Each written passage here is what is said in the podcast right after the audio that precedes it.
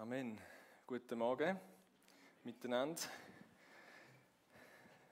Schön sind ihr da. Schön dürfen wir zusammen Gott anbeten. Von da aus, von die Hai aus. Vielleicht steht man im Schnee und schaut Livestream, wer weiß. Vom Schlitten. Nein. Ja, wir dürfen ein spannendes Thema haben. Wir machen weiter nämlich bei der Serie Altes abziehen und Neues anlegen und jetzt in Bezug auf die Ehebeziehung. Genau, nein, lasst eurer Fantasie nicht freien Lauf, aber äh, genau, Celina hat müssen lachen, als sie den Titel gesehen hat und hat gedacht, ja, stimmt eigentlich. Äh. Genau, aber es geht darum, äh, es geht um den Kolosserbrief, um da, wo der Paulus der Gemeinde, der Chile in Kolossea geschrieben hat. Und wir sind ja im Kapitel 3, wo da, wo er im Kapitel 1 und 2 erzählt hat, über wie gut Gott ist und dass der in uns lebt, was da jetzt konkret mit unserem Leben zu tun hat und was da für Auswirkungen hat in unser Leben. Und wir haben schon verschiedene Sachen von unserem Leben und unserem Lebensalltag angeschaut. Und heute kommen wir eben ähm, zu der Ehe und der Ehebeziehung, im Miteinander unterwegs sein dort. Ähm, und eigentlich so der Haupt Gedanke, wo der Paulus wie am Anfang vom Kapitel 3 mitgibt, ist, hey, richtet euch jetzt auf die himmlische Welt, dort wo Jesus ist, und nicht auf die Welt, auf die irdische Welt. Da ist nicht mehr euer Fokus. Wir wollen lernen, in den Himmel zu schauen und zu schauen, wie hat Gott sich denkt. Und da wollen wir jetzt da ganz praktisch leben.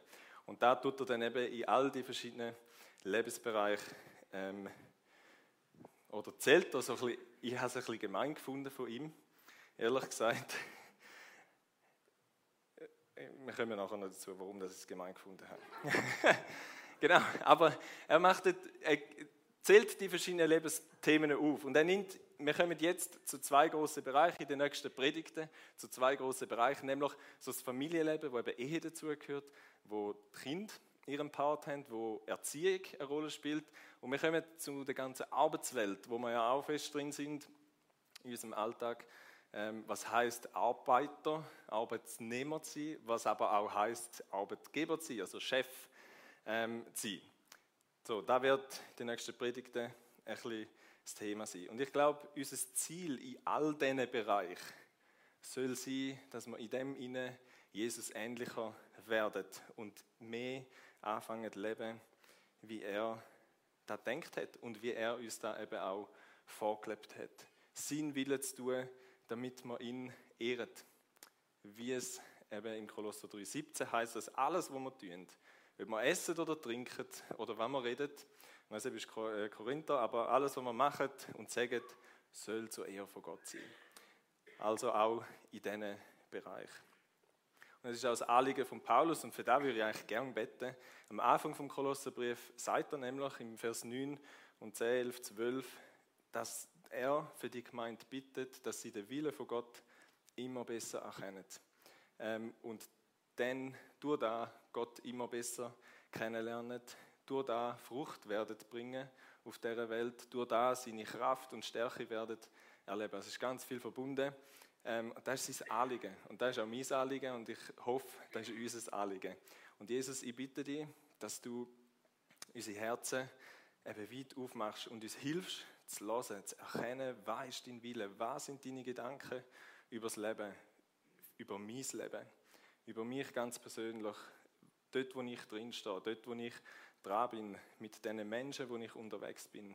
Weißt du, was du willst, dass ich dort tue? Danke, Geist Gottes, dass du redest und dass du eben, wie wir es am Anfang gehört haben, ähm, mit dem scharfen Schwert zweischneidig das Gute vom Bösen trennst und uns eben du da auch heilst oder Heilig darf passieren, Wiederherstellung darf passieren, wenn deine Wahrheit in unser Leben hier kommt. Danke vielmals. Amen. Wir lesen zwei Vers. Um zwei Vers geht es heute, Kolosser 3, 18 und 19. Und es ist einer die Frauen gerichtet, die Ehefrauen, und es ist einer die Männer gerichtet. Und der die Frauen geht so: Ihr Frauen, ordnet euch euren Männern unter. So erwartet es Christus, der Herr von euch, mit dem ihr verbunden seid. Da steht Frauen und die Männer. Ihr Männer, liebt eure Frauen und kränkt sie nicht. Ja, noch andere Übersetzungen. Ähm, bei der einen heißt es vielleicht, ähm, geht nicht rücksichtslos mit ihnen um. Oder Luther. Also eigentlich vor allem wegen der Luther habe ich geschaut, was sagen denn andere, weil seid nicht bitter gegen sie. So, was heißt das genau? Dann kann man einen Übersetzungsvergleich machen und dann findet man so ein bisschen raus, etwa da könnte gemeint sein. Ähm, genau, also wir sollen sie nicht kränken, wir sollen nicht rücksichtslos ähm, mit ihnen umgehen. So, und, und da ist jetzt Fiese an Paulus, er kann einfach zwei Sätze raushauen. Frauen, unterordnet euch, Männer, lieben sie. Aber was jetzt das genau heißt, müssen wir, ähm, glaube ich, ein bisschen darüber nachgrübeln und darüber nachdenken. Ähm, ich finde, er hat sich da ein bisschen einfach gemacht. Aber er hat ja auch noch andere Briefe geschrieben, wo er noch mehr über Ehe schreibt. Zum Beispiel Epheser 5 ist so ein bekannter ähm, Abschnitt über Ehe. Ähm, genau. Aber wir haben die zwei Vers im Fokus heute und ich hoffe, dass uns das neu begeistert. Wenn wir uns mit Ehe beschäftigen, dann müssen wir uns und können wir nicht darum herum, um uns mit Gott und seinem Wesen zu beschäftigen. Weil Ehe ist ein Abbild vom Wesen von Gott, von dem, wie er mit den Menschen, wie er mit seiner Gemeinde ähm, umgeht, wie er sie liebt, wie er sich hingegeben hat für sie. Und mich hat es neu begeistert, einmal mehr. Sich über da Gedanken zu machen, hat mich neu über Ehe begeistert, natürlich, aber auch über Gott und wer er ist und wie gut er ist und wie er so cool da gemacht hat.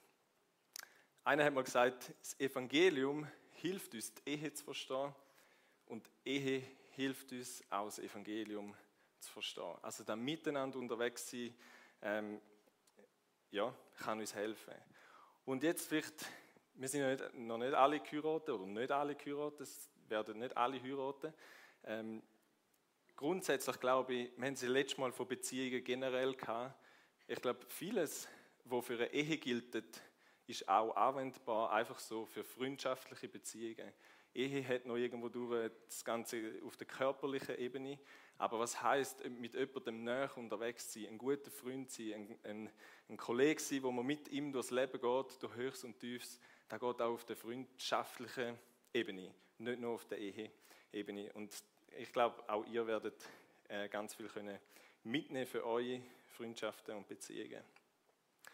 Ich würde, bevor wir eigentlich zu der Ehe gehen, müssen wir unserem Thema Unterordnung ähm, ein bisschen im allgemeineren Sinn zuerst angehen. Weil ich glaube, das ist ja keine Ahnung, was in euch Frauen jetzt mal konkret, vielleicht aber auch in euch Männer, ehrlich gesagt, wenn ich da lese, Frauen ordnet euch unter, dann ist da irgendwie, ah, weiß auch nicht, ist nicht der einfachste Vers. Und ich weiß nicht, wie es euch Frauen geht, wenn ihr da so leset, über findet, yes, genau, dann ist schon immer wollen. äh, vielleicht, und vielleicht ja genau nicht, vielleicht stresst euch da mega.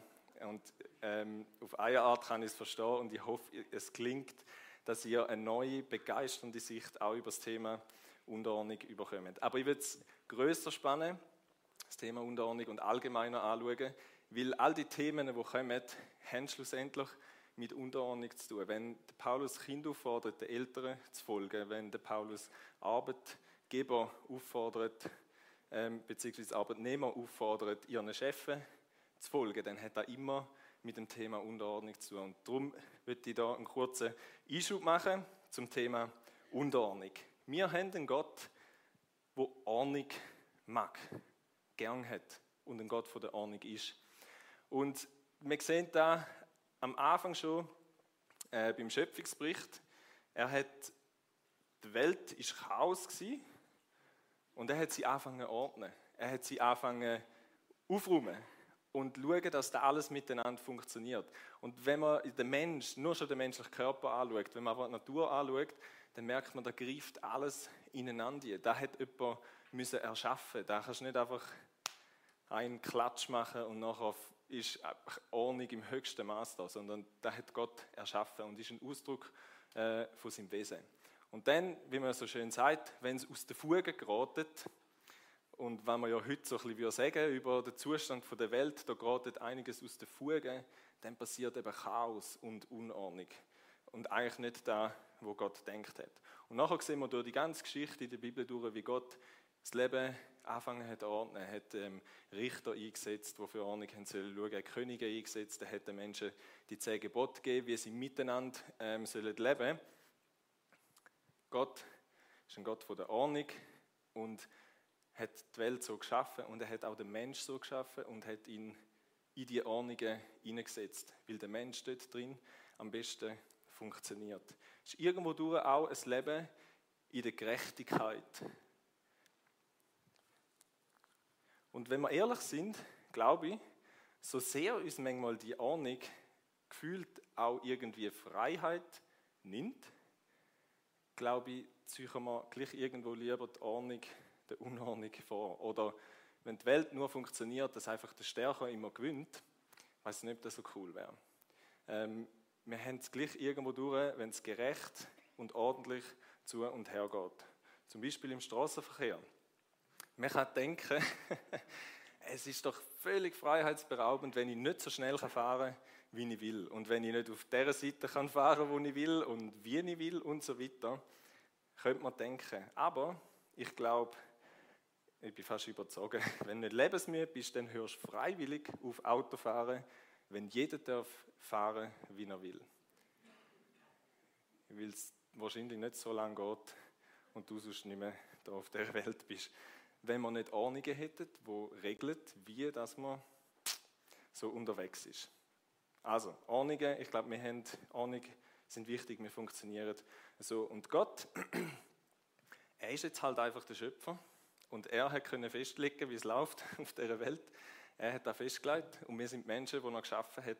Und er lädt uns ein, dass wir uns unter seine Ordnungen stellen und sagt, hey Mensch, am besten ist es, wenn du so lebst, wie ich es gedacht habe. Weil dort funktionierst du am besten. Das ist segensreich für dich. Und also ein als Veranschaulichung, Unterordnung heisst auch wie unter dem Schutzschirm von Gott zu stehen. Also Gott spannt den Schirm auf und sagt, komm da drunter, dann lebst du unter meinen Ordnungen. Und dann ist ein geistliches, ist eigentlich ein simples Prinzip in der Theorie, in der Praxis fordert es uns ein bisschen mehr raus, ähm, zum sagen, ja, wenn du da drunter stehst, tendenziell dein Leben wird gesegneter, beschützter sein, wie wenn du sagst, äh, ich weiß es besser, ich lebe, ich mache mein eigenes Ding.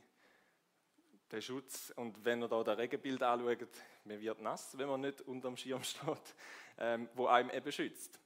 Also das ist so das einfache Bild. Und wenn man jetzt einfach mal auf die bezieht, könnte man sagen, ja, Männer, wenn ihr eure Frauen beleidigt, rücksichtslos behandelt, ist ja logisch, werdet ihr verrückt auf euch.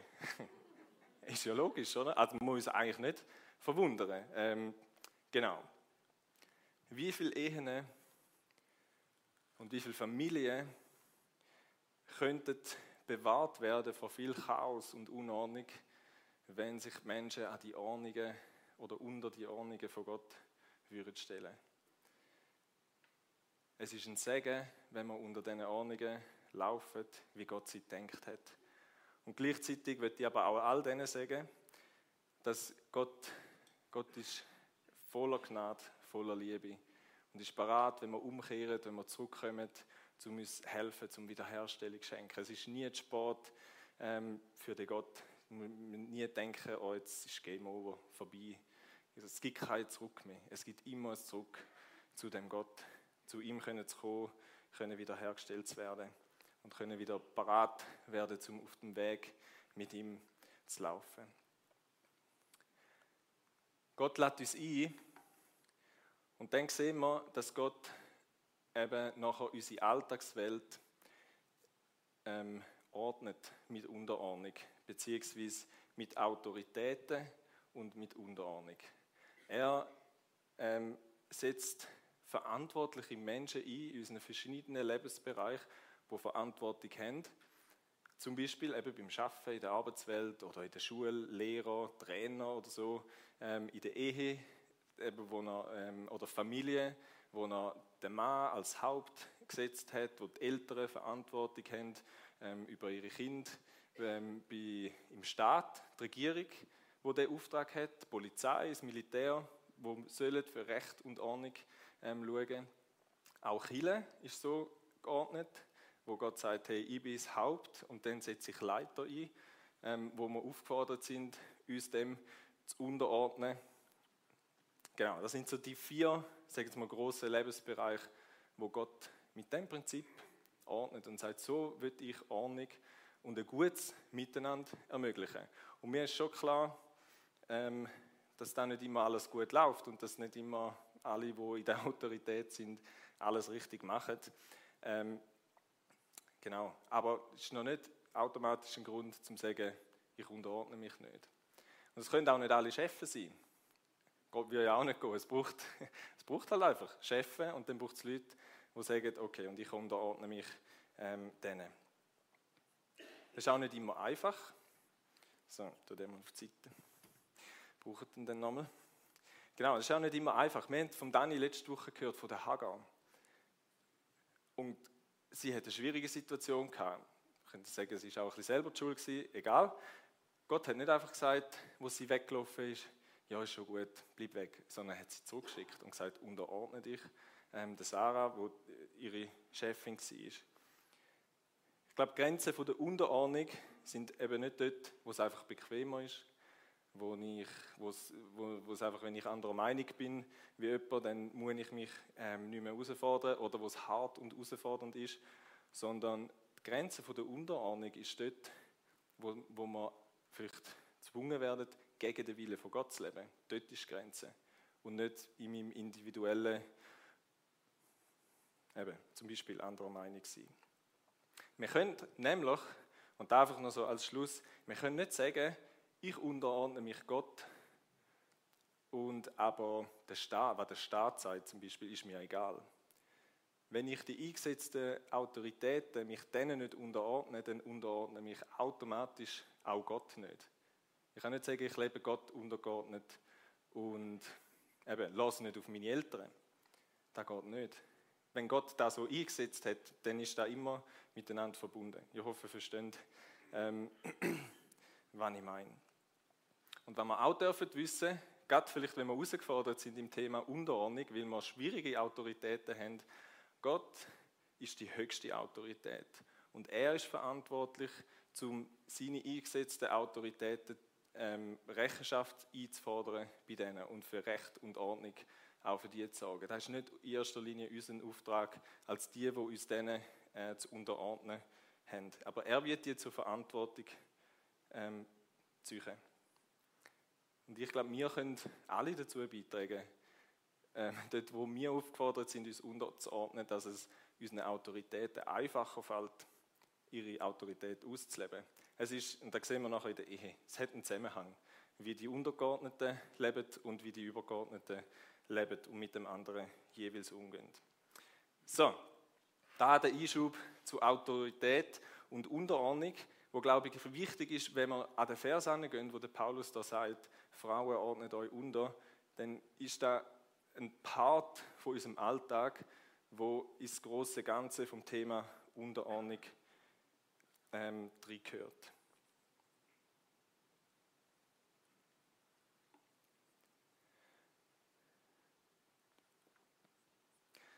Ähm, warum das Gott den Mann als Haupt gesetzt hat, da weiß sie auch nicht. da, da weiß man nicht. Es ist einfach so. Gott hat das nicht erklärt. Man kann vielleicht soziologisch und so weiter, gibt es vielleicht gute Gründe, keine Ahnung, ja, wo man findet, ja, was, ja, keine Ahnung, ich gehe jetzt so gar nicht darauf ein, aber es braucht, es braucht, es braucht irgendwo durch einfach auch Glauben und Vertrauen, dass so, wie es Gott gemacht hat, dass es gut ist für uns. Und da ist ja Glaube. Mit, wenn wir mit Gott unterwegs sind, hat viel mit, vieles mit Glauben und ähm, Vertrauen zu tun. Und was wir auch dürfen sehen in dem ganzen Thema ist, dass Gott, Jesus, unser grosses Vorbild ist in diesem Bereich. Ob es um Unterordnung geht oder ob es um Ausleben von Autorität geht. Jesus ist in beidem unser Vorbild. Da so ein schöner, komplizierter Satz. Jesus ist in seiner aufopfernden, dienenden Autorität und Unterordnung Vorbild für den Mann und für die Frau in der Ehebeziehung. Also Jesus ist für uns beide. Ob du Ehemann oder Ehefrau bist, ob du Autorität hast oder ob du dich sollst unterordnen, ist Jesus unser Vorbild. Unterordnung, glaube ich, kann schwierig sein, weil da oft eben auch schwierig erlebt wird oder worden ist, weil da missbraucht worden ist und wird immer noch, ähm, auch von der Frau. Aber das ist nicht da, wo Gott denkt hat. Das ist nicht da, wo Gott denkt hat, wenn er gesagt hat, so, der Mann ist das Haupt und jetzt soll er die Frau unterdrücken oder so. Das ist nicht da, ähm, wo Jesus vorgelebt hat und wo sein Wille ist. Und darum wollen wir ein bisschen schauen, okay, wie könnte die Unterordnung ähm, aussehen oder was versteht Gott darunter und wie hat Jesus da vorgelebt. Wir sehen in der Bibel, im 1. Mose, dort wo Gott, 27 und 28, wo Gott den Mann und die Frau geschaffen hat, dass er sie gleichwertig geschaffen hat. Sie sind gleichwertig. Es das heißt nämlich, so schuf Gott den Menschen als sein Abbild, ja als Gottes Ebenbild. Also beide hat er als dieses Abbild geschaffen. Und er schuf sie als Mann und Frau. Er segnete sie. Er hat beide gesegnet, Mann und Frau. Und sprach, vermehrt euch, bevölkert die Erde und nehmt sie in Besitz. Und auch da ist auch beide, der Auftrag haben beide bekommen. Und nicht einfach nur der Mann und auch nicht der Mann soll die Frau in Besitz nehmen, sondern sie zusammen sollen die Erde in Besitz nehmen. Also Gott hat Mann und Frau gleichwertig geschaffen und gemacht. Aber wir können sagen, sie sind nicht gleichartig. Nicht im Sinne von, sie vollartig im Sinne von Folgen, sondern ähm, dass sie, sie sind unterschiedlich. Gott hat den Mann und die Frau oder hat den Mann und der Frau unterschiedliche Rollen zuteilt, obwohl sie eben gleichwertig sind. Sie sind Mann und Frau sind komplementär, könnte man sagen. Sie ergänzen sich. Es braucht der eine braucht der andere. Wenn zum Beispiel heißt, dass sie sollen eins Fleisch werden und sich so eng verbinden, dass sie eine neue Einheit werden, auf allen Ebenen, Geist, Seele, Körper, ähm, dann geht da ja nur mit dem Gegenüber, als Mann nur mit der Frau und als Frau nur mit dem Mann. Eigentlich nur in dem eben komplementäre, ergänzende Setting können zum Beispiel, äh, gibt es Kind auf natürliche Art und Weise. Ähm, und in dem Setting sollen die Kinder auch aufwachsen, weil es eben genau die Ergänzung von Mann und Frau ähm, braucht, auch für die Kinder. Also ich glaube, Gott fordert uns auf, dass wir zusammen ein Dreamteam sollen sein als Ehepaar, als Mann und als Frau. Eine Einheit oder wir können das Bild von Putzleteilen nehmen, wo super ähm, zusammenpassen. Genau. Wir können nicht einfach, und da regt mich manchmal auf, wenn Leute sagen, ja, da kommt nicht, man kann einfach täuschen alles oder das, das, das ist das Gleiche.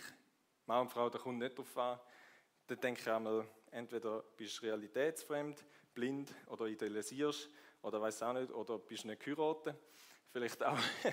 Also ich weiß auch nicht, spätestens wenn du geheiratet bist, merkst du, dass man einfach unterschiedlich ist. Ähm, und das ist ja gut. Also, ne, also ich weiß auch nicht, wenn ihr alle da anders seht, aber ich glaube nicht. Genau. Wir sind einfach unterschiedlich und da ist so wichtig und so gut.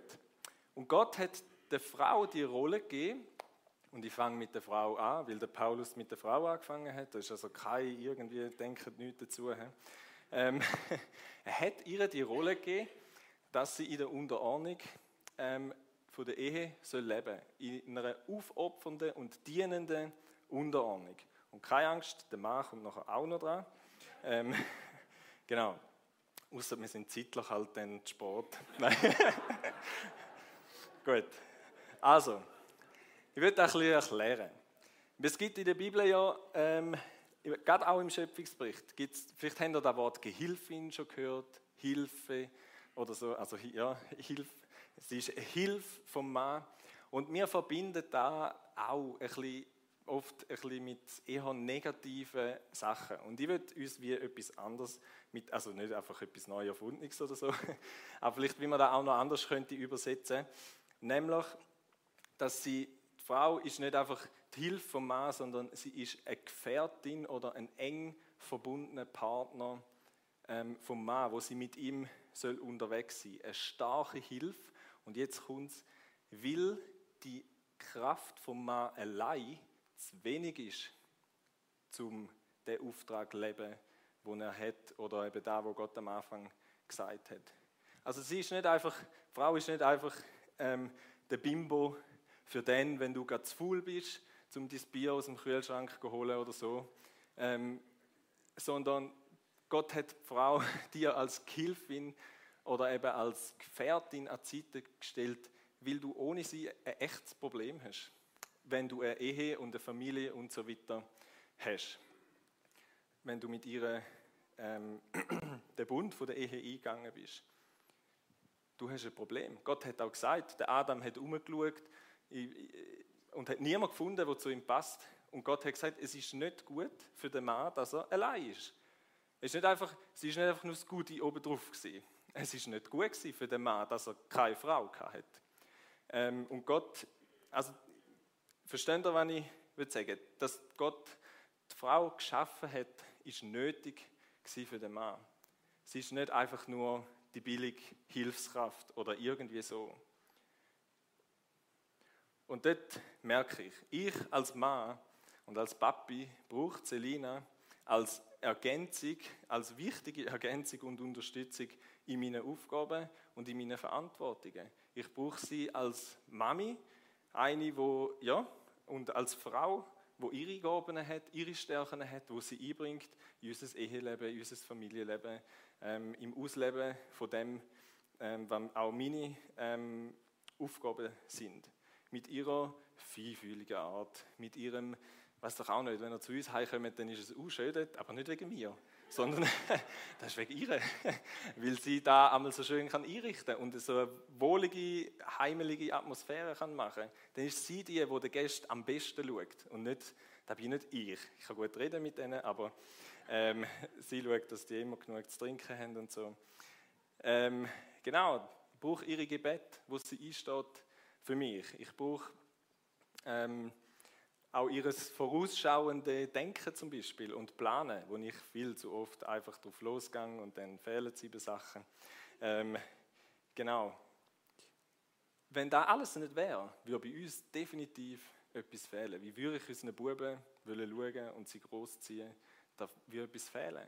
Und ich glaube, ihr alle, ihr, die geheiratet sind, euch würde etwas fehlen, wenn ihr eure Frauen nicht hättet. Und ich würde euch Frauen zusprechen, wenn der Paulus euch sagt, unterordnet euch euren Männern, dann seht da, er sagt ihr könnt das machen, weil es euch braucht. Ihr seid gesetzt für das, lebt da. Wir Männer brauchen euch. Ohne euch wäre es nicht gut kommen. Und wäre vieles gar nicht möglich. Ihr seid wertvoll und kostbar. Und Gott hat euch einen ehrenvollen Auftrag gegeben mit dem. Wenn wir auf Jesus schauen, wo unser Vorbild ist, auch in dem, dann sehen wir, dass die Rolle der Unterordnung ist keine Rolle der Schwäche, sondern eine Rolle der Größe. Jesus ist Gott und trotzdem hatte er eine andere Rolle gehabt, wie Gott der Vater, wie der Heilige Geist. Er hat die Rolle als Sohn und als der, wo Mensch wird und auf die Welt kommt, hat er freiwillig angenommen. Und er ist wegen dem nicht weniger Gott gewesen, nur weil er Mensch war und sich Gott untergeordnet hat. Er ist immer noch Gott gewesen, aber er hat sich Gott untergeordnet. Er ist bereit gewesen, das zu tun, wozu Gott ihn berufen hat, was sein Auftrag war. Auch in harten und schwierigen Zeiten, in ungerechten Umständen hat er die Rolle gelebt, hat er in dieser Unterordnung gelebt, ist verbunden mit, mit Gott im Himmel. In dieser Abhängigkeit zu ihm hat er gelebt, ist mit ihm im Austausch gewesen, was soll ich machen, was sind die nächsten Schritte, wo gehe ich an? Und so weiter. Er hat in dieser Unterordnung gelebt. Jesus sagt einmal, dass er nicht einfach etwas macht, sondern er macht das, was Gott ihm ähm, gesagt hat, was sie miteinander besprochen haben. Und so, ich glaube, so ein bisschen zum Ausdruck bringt da der Philippa 2, Vers 5 bis 9, bringt das so zum Ausdruck, was heißt, nehmt euch Jesus Christus zum Vorbild. Obwohl er in jeder Hinsicht Gott gleich war, hielt er nicht selbstsüchtig daran fest, wie Gott zu sein. Nein, er verzichtete darauf und wurde einem Sklaven gleich. Er wurde wie jeder andere Mensch geboren und war in allem ein Mensch wie wir. Er erniedrigte sich selbst noch tiefer und war Gott gehorsam bis zum Tod, ja bis zum schändlichen Tod am Kreuz. Darum hat ihn Gott erhöht und ihm den Namen gegeben, der über allen Namen steht. Und ich glaube, und ich würde euch zusprechen, Frauen, wenn ihr in dieser Unterordnung lebt, dann wird auch ihr werdet erhöht werden. Ihr werdet ähm, auch, Gott wird da, Gott sieht da und belohnt da und ehrt und wertschätzt da. Und ich glaube, auch eure Männer und Männer sehen wir da und wertschätzen wir da, ehren wir da, wenn unsere Frauen ähm, in dem leben. Ich glaube, wir Männer, wir haben maßgeblich Einfluss darauf, wie einfach oder schwierig es für unsere Frauen kann sein, um die Rolle wahrnehmen und ausleben. Nicht nur wir, aber wir haben maßgeblichen Einfluss darauf, ob wir es unseren Frauen einfacher machen oder schwerer machen, uns unterzuordnen und uns irgendwo durch auch als die zu sehen, wie Gott uns gesetzt hat, als Autorität über die Ehe, über die Familie. So, da zu, dem, zu den Frauen. Jetzt kommen wir zu den Männern. Und Frauen, ihr könnt ja mal den Arm unter eure Männer legen, über, oder um eure Männer legen. so ein bisschen segnende, die brauchen jetzt da. nein, nein, nein. Ich bin auch ein, darum darf ich das sagen. Vielleicht ist das ja schon automatisch passiert. Nein. Gut. Also, Männer, unsere Aufgabe und unsere Rolle ist, dass wir unsere Autorität, die wir überkommen, aufopferungsvoll und auch dienend ausleben. Paulus sagt, ihr Männer liebt eure Frauen und kränkt sie nicht. Du fragst jetzt vielleicht, ja, in welchem Maß soll ich die Frau lieben? Oder an welche Bedingungen ist das geknüpft? So, wenn soll ich sie lieben? Oder so, keine Ahnung. Vielleicht sind das so Fragen. Ich bin einfach ehrlich. Genau, so wir funktionieren halt so. Gut. Jesus, nein, nicht Jesus, der Paulus sagt eben im Epheser 5, Vers 25, führt er dann ein bisschen aus, ihr Männer liebt eure Frauen so, das ist da noch dabei, das Beweis, ähm, liebt eure Frauen so, wie Christus seine Gemeinde liebt. Er hat sein Leben für sie gegeben. So sollen wir unsere Frauen lieben. Parat sie unser Leben hinzugeben. Und das kann heißen oder heißt, dass wir unser Leben oder Frauen zu lieben, wie Jesus gemeint liebt, heißt sie uns ganz hinzugeben für unsere Frauen, für unsere Ehefrauen, ohne eine Gegenleistung zu erwarten. Das heißt, sie zu schützen, ihre Position als Frau und als Mami ähm, zu stärken, sie zu versorgen, sie zu unterstützen, vorauszugehen, leiten, richtig vorgehen, ihre Bedürfnisse höher achten als meine eigenen. Sie zu lieben, wie Jesus gemeint liebt, heißt irgendwo durch auch bedingungslos sie zu lieben und sich hinzugeben. Nicht eben verbunden mit Erwartungen. Wenn ich da mache, dann gibt es dafür da und da oder machst du mir da und da oder irgendwie so. Liebe, wo selbstlos ist. Liebe, wo nicht den eigenen Vorteil sucht und eben so berechnend vielleicht ähm, könnte sein, sondern Liebe, wo parat ist, alles zu geben. Die Liebe soll eben die Liebe widerspiegeln, wo die Liebe von Gott zu seiner Gemeinde widerspiegelt. Und die ist gigantisch gewesen. Und für das brauchen wir Gebet. Definitiv. Gott wartet, Gott hat mit seiner Hingabe und Liebe nicht gewartet, bis seine Gemeinde perfekt war. Zum Glück nicht. Bis wir alles richtig gemacht haben. Bis wir genug liebenswert und liebenswürdig oder irgendwie so wären. Sondern er hat einen Schritt auf sie zugemacht. Er, ist, er hat zuerst den Schritt gemacht. Der Timothy Keller schreibt in seinem Buch über Ehe, als Jesus vom Kreuz hinabschaute, dachte er nicht, ich gebe mich für euch hin, weil ich euch so attraktiv finde. Nein, in unsäglicher Qual schaute er zu uns hinunter, die wir ihn verleugnet, verlassen und verraten hatten. Und in der größten Liebestat der Geschichte blieb er am Kreuz und sagte, Vater, vergib ihnen, denn sie wissen nicht, was sie tun. Er liebt uns nicht, weil wir so liebenswert waren, sondern damit wir liebenswert würden. Und darum will ich meinen Ehepartner lieben. Sagen Sie Ihrem Herzen das und dann fangen Sie an, das Versprechen zu halten, das Sie an Ihrem Hochzeitstag gegeben haben.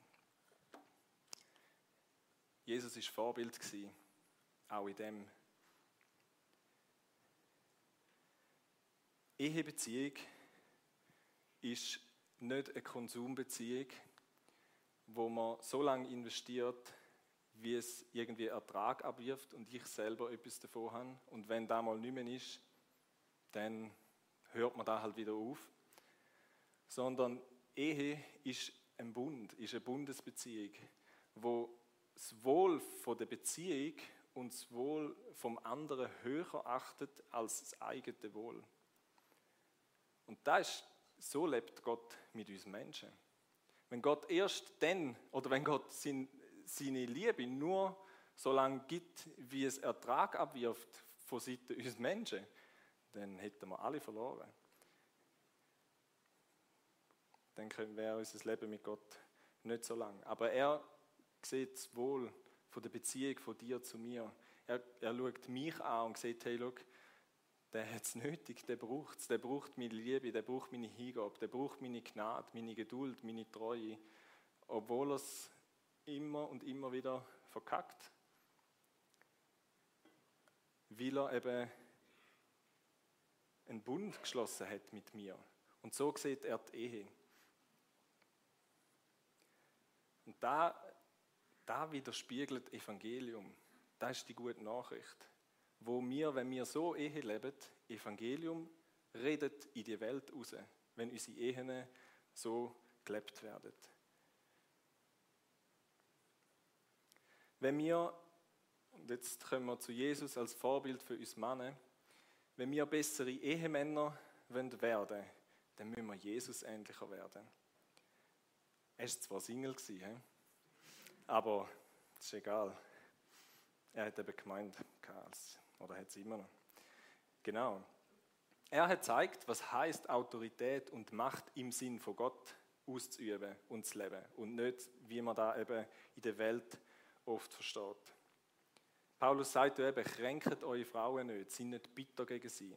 Und Jesus sagt mal, in Markus 10, äh, 42, oh nein, habe ich nicht, gut, sagt er, ihr wisst, wie die Großen und Mächtigen dieser Welt ihre Völker unterdrücken. Wer die Macht hat, nutzt sie rücklos, rücksichtslos aus. Das ist so das Wesen der Welt. Wer Macht hat, wer Autorität hat, der nutzt sie tendenziell zu seinem eigenen Vorteil. Dass er am Schluss er gut dasteht, dass er mehr Profit hat ähm, und weich mit den anderen ist, ist oft egal. Aber so soll es bei euch nicht sein. Im Gegenteil. Wer groß sein will, der soll den anderen dienen. Und wer der Erste sein will, der soll sich allem unterordnen. Denn auch der Menschensohn ist nicht gekommen, um sich bedienen zu lassen, er kam, um zu dienen. Da versteht Jesus versteht Gott unter Autorität. Wenn, wenn er uns einen Auftrag gibt und sagt, hey, ihr habt da Autorität, dann heißt das dienen, dann heißt das sich hingehen, dann heißt das alles zu gehen für die anderen. Und so sollen wir uns um unsere Ehefrauen kümmern und sollen wir Ehemänner sein für sie. in dieser dienenden und hingebungsvollen Autorität, gemixt mit göttlicher Liebe. Und dann kommt es gut. Mir ist bewusst worden, wenn die Bibel sagt, wenn es Ehepaar Eis wird und Eis Fleisch wird, dass dann eigentlich, wenn ich mich nicht gut um meine Frau kümmere, dann nehme ich früher oder später schade ich mir selber. Wenn wir, ein, ein, wir sind nicht mehr zwei, wir sind eine Einheit. Wenn ich der Hälfte, sage jetzt mal, von dieser Einheit nicht gut schaue, dann schade ich auch mir. Ich glaube, darum sind wir aufgefordert, oder auch darum, zu sagen, hey, oder sollte es uns auch in unserem Herz liegen, und heißt es auch im Epheser 5, könnt ihr dann nachlesen, ähm, wenn wir unsere Frauen lieben, dann lieben wir automatisch ähm, auch uns selber. Und ich habe da darum ein paar Sachen, die sind aus einem Buch, Männer, können auch abfütteln. Ähm, übernehmen wir geistliche Verantwortung in unserer Ehe, in unserer Familie. Verbringen wir Zeit mit unseren Ehefrauen. Vielleicht machen wir auch, wir haben immer jede Woche eine Eheabend, das ist super. Da so installiert zu haben. Wir haben Ehewochenende. Versuchen wir, unsere Frauen zu verstehen, ihnen zu helfen, interessieren wir uns für ihren Alltag, wo sie drin sind, wenn wir heimkommen vom Arbeiten. Ähm, dann wissen wir auch gerade, wann wir beten können. Oder wir können fragen, für was wir beten können und für sie beten. Wertschätzen wir das, was sie machen. Achten wir, ehren wir sie. Reden wir gut von anderen über unsere Frauen. Geben wir ihr mehr Aufmerksamkeit wie allem anderen oder allen anderen, unseren Kindern, unseren Freunden, Hobbys, Sport, dem Handy. Reden wir auch über unser Leben, über unsere Gedanken, über das, was uns beschäftigt, über unsere Ziele, über unsere Anliegen, wo Sie können, ähm, dafür beten Ich glaube, wenn wir unsere Frauen so lieben und immer besser werden in dem, und ist klar, eigentlich kann ich am Anfang sagen, wenn wir nicht das Gefühl haben, ich mache alles richtig, gell? Ähm, wir sind da alle unterwegs. Ähm, aber es ist mein Ziel, ein besserer Ehemann zu werden. Wenn wir in das investieren, glaube ich, machen wir es unseren Frauen, ähm, wird da ihre Rolle und ihre Aufgabe oder wird sie in dem ihnen stärken und freisetzen. Und da wiederum wird auch uns Männer wieder zugutekommen und wird ihnen helfen, sich uns besser unterzuordnen. Ich würde uns herausfordern zum Schluss, mach du den nächsten Schritt. Mach du da für deinen Ehepartner, was Gott in Jesus für dich tun hat. Da wird dein Gegenüber verändern und Jesus ähnlicher werden lassen. Ich glaube, es ist ein Fehler und machen wir den nicht, dass man wartet, bis der andere einen Schritt macht. Oder weil man findet, jetzt wäre er wieder mal dran. Oder er muss sich zuerst ändern, ähm, bevor ich meine Aufgabe oder meine Rolle wahrnehme. Ich glaube, dann können wir warten, bis wir. Also wenn es dumm geht, können wir warten. wenn wir nicht einen von beiden haben, der parat ist, den ersten Schritt zu machen, und darum fordern uns beide aus, mach du den nächsten ähm, Schritt, um mehr in die Rolle ähm, hineinzukommen. Ist das einfach? Nein. Ist es für Jesus einfach gewesen, sich unterzuordnen oder den Menschen immer zu dienen und sich hinzugeben, sie zu lieben? Ist es für Jesus einfach, uns als Gemeinde zu lieben? Nein, nein, wir sind eine coole Gemeinde, absolut. Aber trotzdem, ich muss ja nur für mein Leben oder in mein Leben anschauen. Ähm, es ist nicht immer einfach. Aber das ist keine ähm, Ausrede. Und zu dienen, oder zum jemandem dienen, für das brauche ich auch nicht eine Erlaubnis. Da kann ich einfach anfangen. Kann ich machen. Mich hinzugeben, jemandem zu dienen, kann ich einfach anfangen. Und für das brauchen wir Jesus. Und für das wollen wir beten. Und ich bitte, dass die Band ähm, gerne führen kommt. Ich denke, wir könnten, ähm, wenn wir es schon so von Ehe haben und der Rolle von Mann und Frau, dass wir uns in dem ihnen segnen. Als Männer segnen wir die Frauen und als Frauen segnen wir die Männer. Und ich habe gedacht, dass wir das so machen könnten, dass zuerst alle wir Männer aufstehen und wenn du gerade deine Frau neben dir hast, dann darfst du auch für sie beten. Ähm, und sonst, wenn du noch nicht geheiratet bist ähm, oder so, oder deine Frau gerade nicht da ist, dann bettest du für sie oder bettest einfach generell ähm, für die Frauen oder für deine zukünftig oder was auch immer. Ähm, und nachher kehren wir da und dann dürfen die Frauen aufstehen und dürfen ähm, für uns Männer beten. Und genau, ist gut. Das ist ein Auftrag, den wir haben, der eigentlich einfach ist, zu beten. Und wo ich glaube, so wichtig ist, weil ich weiß nicht, wie es euch geht, vielleicht erschlägt euch da und ihr denkt, uff, schwierig, wie soll ich das schaffen? Wir können das nicht schaffen. Für das brauchen wir Gott, für das brauchen wir den Heiligen Geist, der in uns lebt, wo uns die Kraft gibt, immer wieder. Zum immer, jeden, und das ist jeden Tag wieder neu in die Rollen hineinzugehen und die Verantwortungen wahrzunehmen, die wir haben, die Gott uns gegeben hat. Das schaffen wir nicht aus eigener Kraft oder nur eine gewisse Zeit. Yes.